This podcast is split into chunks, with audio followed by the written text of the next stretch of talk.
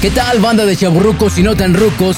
Aunque los fines de semana no son lo que solían ser a la edad de nosotros, hemos llegado a la tierra prometida y arribamos a este paraíso tan anhelado desde el inicio de la semana, es decir, desde el lunes. Bienvenidos al podcast Rock Music Show. Esta es ya la entrega número 14 y hoy quiero agradecer, queremos agradecer a quienes se van sumando a este podcast. Ya nos escuchan en la calle Molino del Rey, aquí en Parral, ahí en la empresa del señor Carlos Slim. Digo, Carlos Slim no nos escucha, no escucha este podcast, pero sí nos escuchan los amigos que trabajan aquí en Parral en las oficinas de Telmex. ¡Ay, no ames! ¿Qué dijo?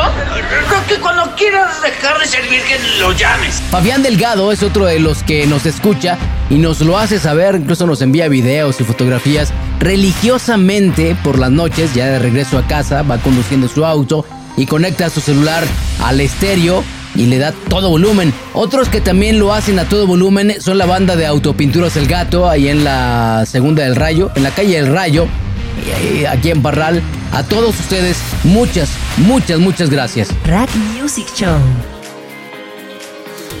Con esta entrega 14 llegamos al final del mes de junio de este 2023 y lo despediremos con la música de uno de los grupos icónicos del rock and roll de los 60s o del rock de los 60s, cuyo vocalista pasó a formar parte del club de los 27 del rock and roll. James Douglas Morrison, mejor conocido por su nombre artístico Jim Morrison, nació el 8 de diciembre de 1943 en Melbourne, Florida, y falleció por una insuficiencia cardíaca, o al menos eso es lo que dice la parte oficial, a la edad de 27 años el 3 de julio de 1971, en la bañera de su apartamento en París, donde vivía con su novia Pamela Corso.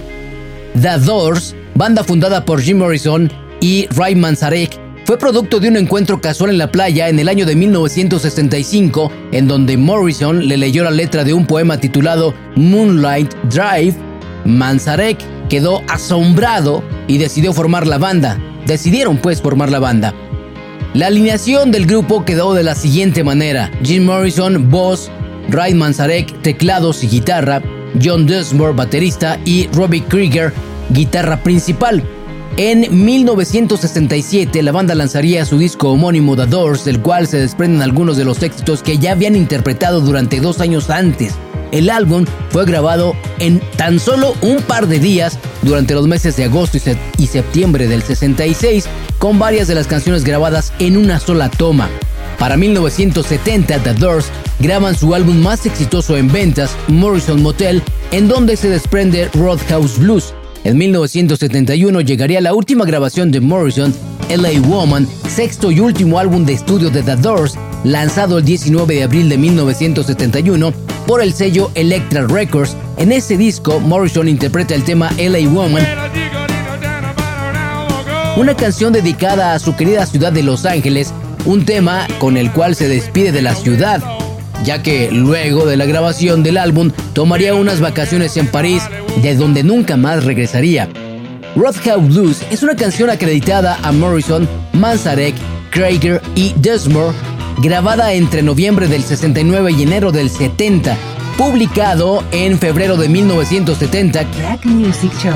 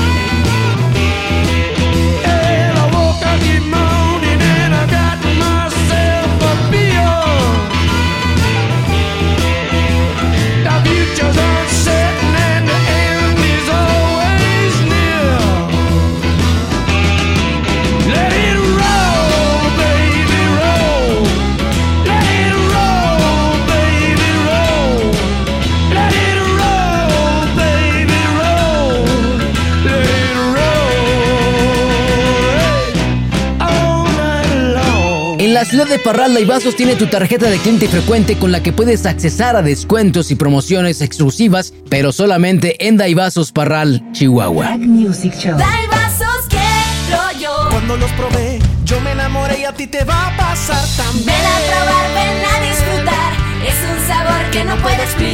Hay vasos. Show. Desde hace más de 50 años, para ayudar a promover a la industria musical en los Estados Unidos y también de manera internacional, fue creada la lista Billboard Hot 100 que agrupa los 100 sencillos más vendidos en Estados Unidos. Durante años, Elvis Presley fue el cantante que llevaría la delantera como el artista con la mayor cantidad de canciones acumuladas en una lista, con un total de 108 canciones dentro del Billboard Hot 100.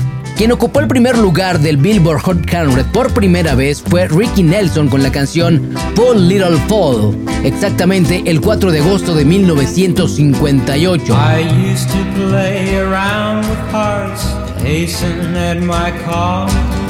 But when I met that little girl, I knew that I would fall for a little fool. Oh, Desde ese memorable día han pasado por la primera posición un total de 1086 canciones diferentes. Dentro de este listado existe también el top 10 de los mejores artistas de todos los tiempos, lista que está encabezada por los Beatles, seguido en la segunda posición por la chica material Madonna. Cuando en Spotify tecleas el nombre de la ex bailarina de Patrick Hernández, es decir, Madonna, la primera canción que aparece es Like a Virgin. Esta es una canción que pertenece a su segundo disco de estudio, álbum del mismo nombre, Like a Virgin, lanzado como primer sencillo por la disquera City Records y Warner Brothers el 31 de octubre de 1984. Compuesta por Billy Steinberg y Tom Kelly, Like a Virgin rápidamente se colocaría en la lista de los Billboard Hot 100 el 17 de noviembre en el puesto número 48 de 100 canciones y ocuparía el discutidísimo primer lugar de la lista el 22 de diciembre de ese mismo año, quedando ahí por seis semanas consecutivas. Fue así como se convirtió en el primer sencillo número uno de Madonna.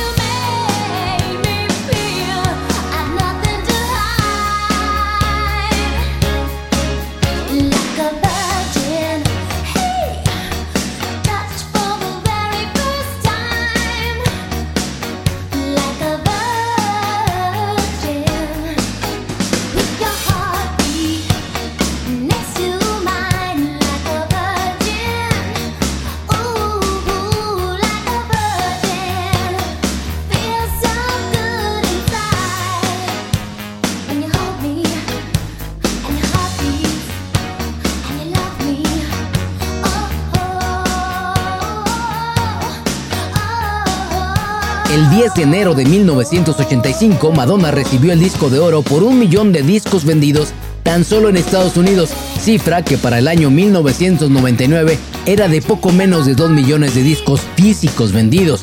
Y en el año 2010, Like a Virgin, que por cierto es un tema que pertenece al lado B del disco de vinil, contaba ya con 240 mil descargas digitales oficiales. Rack Music Show. ¿Sabías que para contratar el mejor de los seguros solo tienes que visitar una sola oficina? No, no es broma. En Multiseguros Comercializadora puedes cotizar con cualquiera de las marcas y opciones que tienen y desde ese momento te acompañan y asesoran cada que lo necesites. Recuerda, los accidentes pasan y ellos ayudan a cuidar lo que tanto trabajo te ha costado, sin fraudes ni estafas. Multiseguros comercializadora, ¿en qué podemos servirle? Agenda tu cita al 627 52 324 15.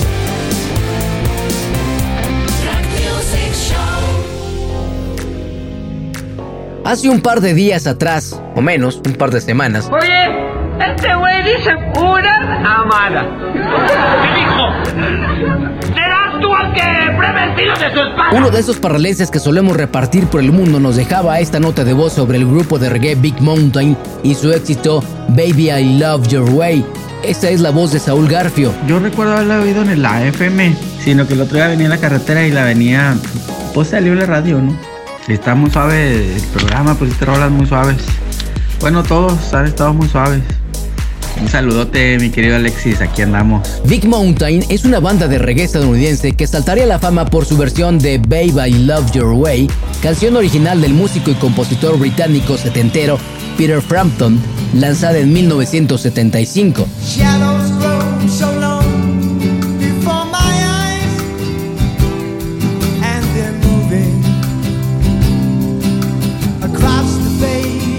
La versión reggae es la versión más exitosa y vendida de este tema, extraído del álbum de 1994 Unity, canción que los llevó a ocupar la sexta posición del Billboard Hot 100 y segundo lugar en el UK Singles Chart en el Reino Unido. Esta versión de Big Mountain forma parte del soundtrack de la película Reality Bites, en donde el personaje que interpreta Ben Stiller comenta el origen de la canción Hola amigos de Parral, Chihuahua, soy Kino del grupo Big Mountain. Estás escuchando a Alexis Quiñones en su podcast Rock Music Show. Disfruta. Big Mountain, ooh baby, I love your way. Every day. Yeah, yeah. Ooh, baby, I love your way every day.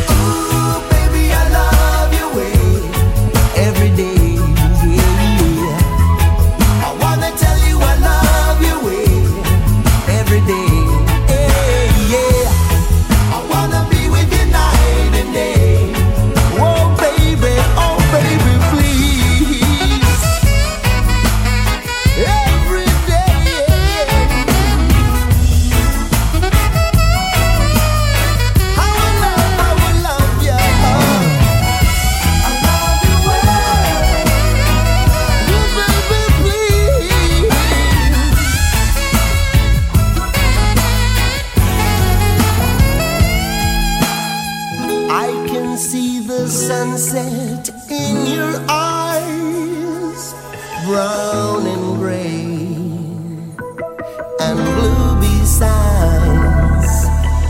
Clouds are stalking islands in the sun. I wish I could buy one.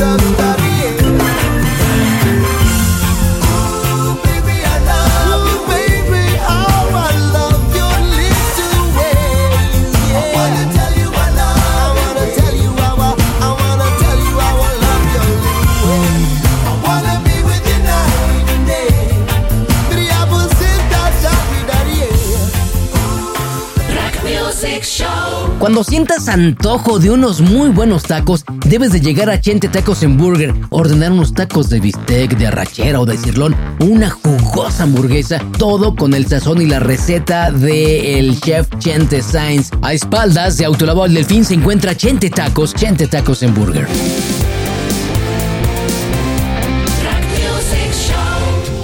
En el año de 1962 en Manchester, Inglaterra, se formó la banda The Hollies, cuya alineación original era de la siguiente forma.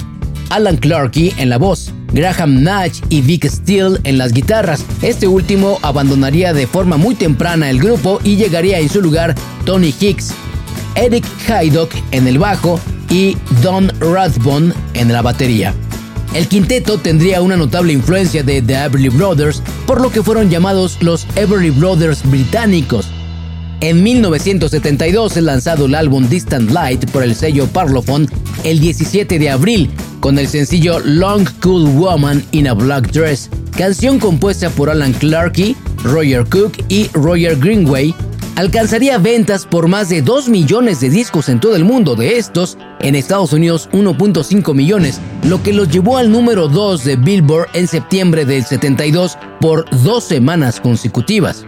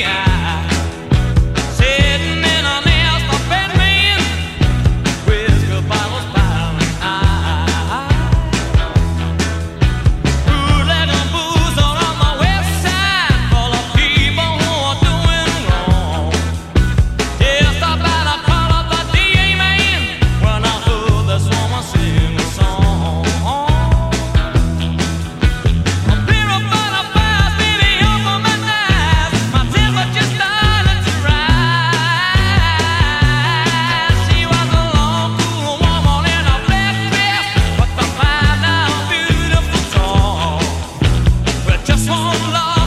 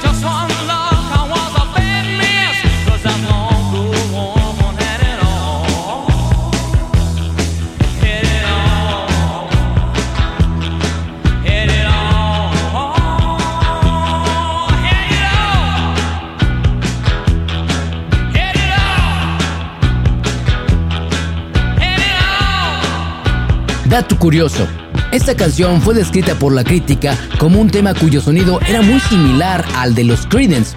Dicha similitud no fue pasada por alto por John Fogerty, principal vocalista de Creedence, quien demandó a The Hollies argumentando que su sonido estaba demasiado cerca del característico sonido de la banda Creedence Clearwater Revival. Dicha demanda no llegó nunca a los tribunales, resolviéndose fuera de ellos con un acuerdo monetario que hasta el día de hoy se desconoce el monto.